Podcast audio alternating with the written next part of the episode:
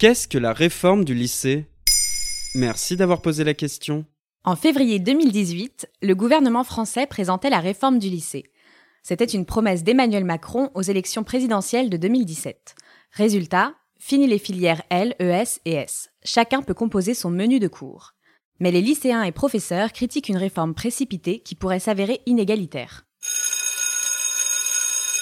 Le baccalauréat général, dans la forme qu'on lui connaissait jusqu'ici, avec ses filières littéraires, économiques et sociales et scientifiques, date de 1995.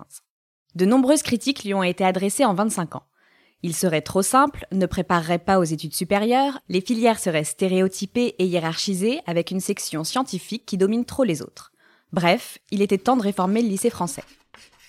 Jean-Michel Blanquer, le ministre de l'Éducation nationale, a ainsi proposé une réforme qui s'applique pour les élèves entrant en première à la rentrée 2019. Plutôt que de choisir entre trois filières, tous les élèves préparant le bac général suivront des cours de tronc commun. Français, philo, histoire géo, sciences et sport.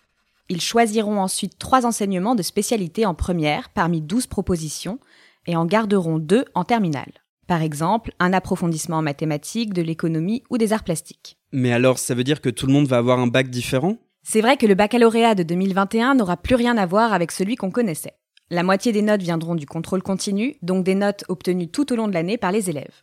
Ils passeront ensuite deux épreuves au printemps et deux épreuves en juin, dont un grand oral, 20 minutes pour présenter un projet préparé depuis la première. L'idée avancée par le gouvernement, c'est que chaque élève puisse se construire en fonction de ses goûts et de ses ambitions. Le gouvernement entend aussi moderniser les enseignements en apprenant aux lycéens à coder ou en leur parlant des grands enjeux contemporains. Bah ça sonne plutôt bien, il y en a pour tous les goûts. Qui critique cette réforme? De nombreux professeurs et lycéens qui doutent de son efficacité.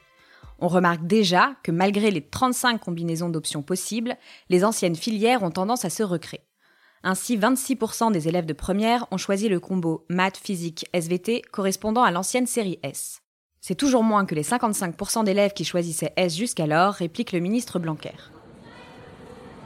Autre problème, on ne retrouverait pas les 12 spécialités partout.